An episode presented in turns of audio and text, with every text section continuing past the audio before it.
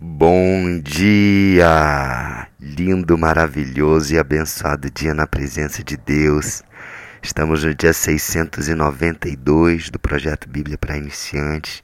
Vamos continuando aqui nessa jornada pelo livro de Hebreus, capítulo 12, a partir do versículo 12 também, e vamos até o versículo 17.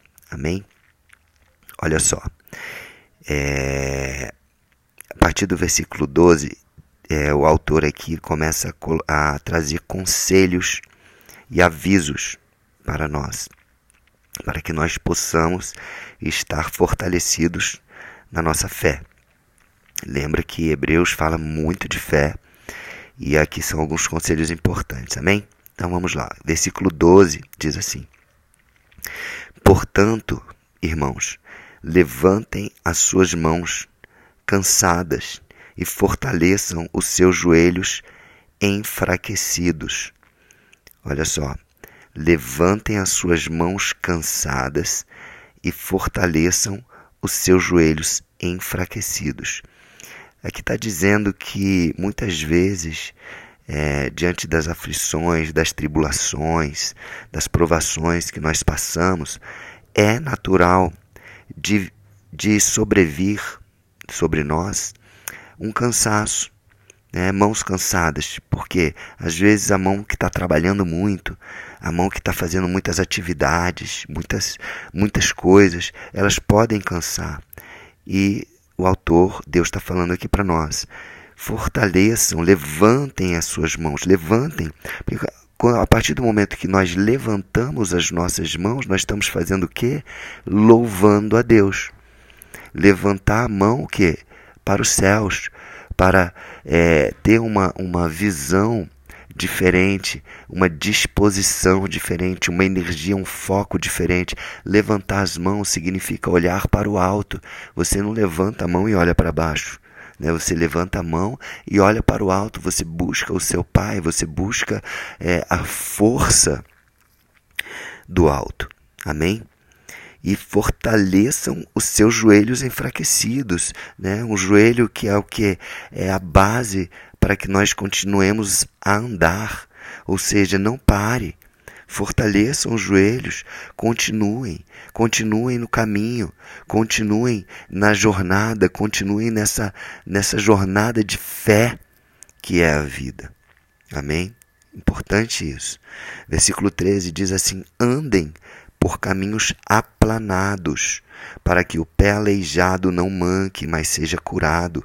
O que quer dizer caminhos aplanados? São caminhos retos, diferente dos caminhos tortuosos do diabo, do mal, né, das concupiscências da carne, dos olhos, dos desejos, da lascívia, do sexo, drogas e rock and roll, né, que eu vivi durante muito tempo na minha vida, até os 32 anos né? E ele fala o que? Andem por, por caminhos aplanados, caminhos certos. Jesus é o caminho, a verdade e a vida. É um caminho, é um caminho onde você pisa firme, você pisa com firmeza. O pé aleijado não vai mancar. Por quê? Porque é um caminho plano, é um caminho de confiança, é um caminho de segurança, é um caminho de proteção. O ande até para que o pé aleijado seja curado. Por que o pé aleijado? Ah, a pessoa às vezes já fez tanta coisa errada, já se machucou tanto, já tem, né? O, o, o pé ficou machucado. Mas se você andar por caminhos planos, caminhos retos, até o pé que está machucado, que está aleijado, será curado em nome de Jesus. Amém? Versículo 14 diz assim: Procurem ter paz com todos e se esforcem para viver uma vida completamente dedicada ao Senhor, pois sem isso ninguém o verá. Olha só, procurem ter paz com todos. Não quer dizer que você tem que ter, mas você tem que buscar isso. Às vezes você vai buscar essa paz e a pessoa não vai querer, a pessoa vai querer confusão, que, que você vai fazer? Você vai se afastar dessa situação, dessa pessoa, mas você, nós devemos, como, como cristãos, né? nós somos irmãos de Jesus, nosso primogênito, primogênito de Deus, né? o nosso filho, o filho mais velho, né? o que, que nos fez a todos nós filhos, ele tem o título de príncipe da paz. Então, se nós, se nós temos Ele como Senhor, Salvador, como referência, nós temos também que trazer a paz para as pessoas. Temos que buscar, pelo menos, essa paz. Uma paz que excede todo entendimento. É seu dever buscar isso, procurar ter paz, não é, cair nas armadilhas de discussões, de intrigas. Né? Às vezes né? Nós estamos aqui nas vésperas das eleições, né? do segundo turno. Né? Então, uma coisa muito polarizada, às vezes esse assunto de política, às vezes uma pessoa joga uma coisa assim para acender a ira no outro. Responde com paz, responde com amor, responde com sabedoria. Né? Então, é, isso é um dever, é, é uma coisa que eu e você devemos procurar em todo o tempo.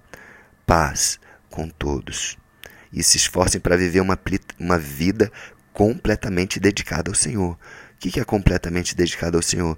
Tudo aquilo que nós formos fazer, vamos dedicar ao Senhor. Vamos fazer uma atividade física. Deus, estou dedicando aqui a Ti essa atividade física, porque o, o corpo que, que eu tenho é o templo do Espírito Santo. Se você vai fazer um trabalho, dedica ao Senhor. Deus, eu estou fazendo esse trabalho aqui, mas não estou visando único exclusivamente o retorno financeiro. Eu não estou fazendo isso só por dinheiro. Estou dedicando a Ti. Eu quero fazer com excelência, dedicando a Ti, Pai. Né? Essa vida dedicada, essa paz que nós buscamos, ela é fundamental para que nós vejamos a Deus. Fala aqui, ó, sem isso ninguém verá a Deus. Precisamos ter essa, consci essa consciência, precisamos buscar essa paz, precisamos viver uma vida dedicada a Deus. Amém? Versículo 15 diz assim: Tomem cuidado para que ninguém abandone a graça de Deus. Cuidado para que ninguém se torne como uma planta amarga que cresce e prejudica muita gente com seu veneno. Mesmo dentro da igreja, gente, nós temos que ter esse cuidado, porque ah, muitas vezes nós recebemos a graça e abandonamos ela. Recebemos o amor de Deus, mas diante das, da, das tribulações da vida, diante da mentalidade do mundo, as, os sofismas, as falácias, as mentiras, né? tudo o que é pregado no mundo, né, contra a família, contra os princípios de Deus, né? Tudo isso pode fazer com que nós, se não vigiarmos, se não tomarmos cuidado, nós podemos abandonar esse caminho de graça, de amor, de plenitude, de um caminho reto, né, como foi falado no versículo anterior. Nós precisamos vigiar. Jesus fala: vigie e ore. Vigiar e orai. Nós precisamos ter cuidado para que nós não nos tornemos como uma planta amarga. Olha só, uma planta amarga que cresce e prejudica muita gente com seu veneno. Né? Da boca procede aquilo que está cheio o coração. Então, aquilo que você fala pode ser um veneno, pode ser algo que traz uma construção, que vem a edificar ou que vem a, destruir. Então, nós precisamos é, realmente tomar esse cuidado, estar sempre vigiando e orando para não abandonarmos, não virarmos as costas ao amor de Deus, à graça que nos, que nos alcançou, porque ninguém merece o amor de Deus. Por mais que nós possamos fazer coisas boas, nós nunca vamos merecer o amor e o perdão de Deus por todas as coisas erradas que nós já fizemos. Mas essa graça que nos alcançou, se nós não tomarmos conta, não estivermos atentos, ela pode sair das nossas vidas e podemos nos tornar pessoas amargas. Então, cuidado. Versículo 16. Tomem cuidado, mais uma vez, tomem cuidado também para que ninguém se torne imoral. Numa outra versão diz sexualmente imoral, é, praticando é, sexual immorality, né, que é em inglês, imoralidade sexual, ou perca o respeito pelas coisas sagradas, como Esaú. Lembra da história de Esaú? Como Esaú, que por causa de um prato de comida vendeu seus direitos de filho mais velho. É, Esaú e Jacó, eles foram filhos de Isaac. Isaac, filho de Abraão. Então, é, lá em Gênesis capítulo 25, No final desse capítulo você vai ter, se você quiser ir lá para você entender melhor, Esaú, ele era o filho primogênito. Apesar dos dois serem gêmeos, né, Esaú e Jacó, Esaú nasceu primeiro, ele saiu do ventre de Rebeca primeiro, da mãe primeiro. Então o que, que acontece? Ele tinha o direito da primogenitura, que eram vários, é, vários privilégios do primogênito, né? privilégios de bênçãos, privilégios de herança, é, que ele abriu mão disso. Ele vendeu esse seu direito de primogenitura ao seu irmão Jacó, ao seu irmão mais novo, por causa de fome, porque ele tinha fome e Jacó estava fazendo um prato de comida e ele trocou o direito de primogenitura por aquele prato de comida. engraçado, né? Fala: ninguém se torne, ninguém pratique imoralidade sexual ou perca o respeito pelas coisas sagradas como Esaú. Esaú não diz na Bíblia que ele cometeu imoralidade sexual, mas está comparando o que Esaú fez à imoralidade sexual. E, e o que, que nós podemos comparar? A imoralidade sexual, ela faz isso com a gente. A gente abre mão das coisas sagradas de Deus, abre mão de, da santidade para a gente cometer uma imoralidade sexual, né? comprando né? algo é, que nos satisfaz os desejos. Né?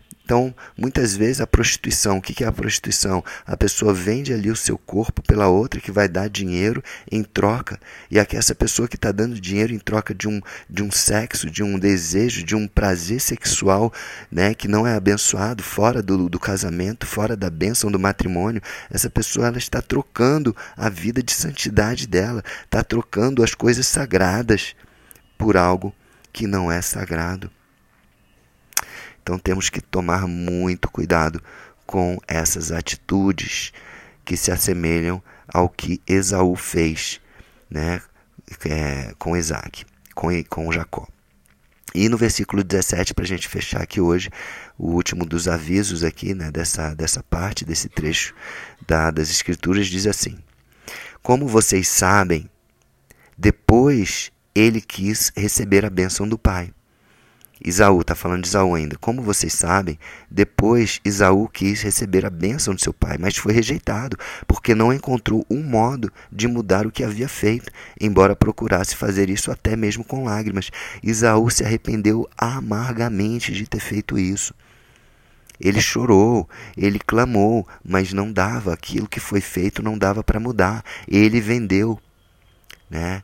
E a gente vê assim muito no Antigo Testamento as pessoas honrarem a palavra, né, de uma forma que hoje a gente não vê. Hoje precisa de ter contrato, precisa passar no cartório, registrar. Antigamente não a palavra da pessoa valia muito mais do que uma assinatura no cartório, um registro, né, é, uma autenticação de firma e etc. Né? Então, é, ele vendeu a palavra, ele deu a palavra dele, ele vendeu pelo prato de comida e não pôde voltar atrás. Tá? Porque o negócio foi feito, foi fechado e ele não podia ter mais a bênção da primogenitura, que era muito mais importante, muito mais sagrado do que um prato de comida. Ele deixou a carne falar mais alto do que o espírito. E nós sabemos que existe uma luta interna dentro de nós. Lá em Gálatas é, capítulo 5, versículos 16 em diante, fala dessa luta interna que nós temos. É a luta do espírito contra a carne, a carne contra o espírito. Esaú alimentou a carne. Ele, o desejo dele de comer era tão grande que ele, ao invés de respirar fundo e, e, e, e alimentar o espírito, não, ele quis alimentar a carne. Quantas vezes eu e você podemos estar alimentando a nossa carne em vez de valorizar as coisas sagradas de Deus. Então são conselhos maravilhosos, são conselhos importantes para todos nós e é isso. Vamos orar. Senhor Deus, Pai, nós te agradecemos pelo teu cuidado de nos aconselhar, de nos avisar, de nos alertar e de nos direcionar, Pai, através da tua palavra. Que nós possamos aceitar e seguir esses conselhos, que possamos fortalecer, levantar nossas mãos cansadas, fortalecer os nossos joelhos, que possamos andar por caminhos planos, retos, em santidade, possamos buscar a paz com todas as pessoas, viver uma vida dedicada a Ti, não abandonando a graça que o Senhor nos deu para que é, possamos continuar neste caminho e tam, possamos tomar cuidado para não trocar aquilo que é santo por aquilo que é imoral. Obrigado, Senhor Deus, por tamanho amor, Deus. Muito obrigado. Nós te louvamos, te agradecemos, declaramos, Jesus, te recebemos como Senhor, único e suficiente e Salvador das nossas vidas. Amém? Então é isso. Um beijo no coração e até o próximo dia do projeto.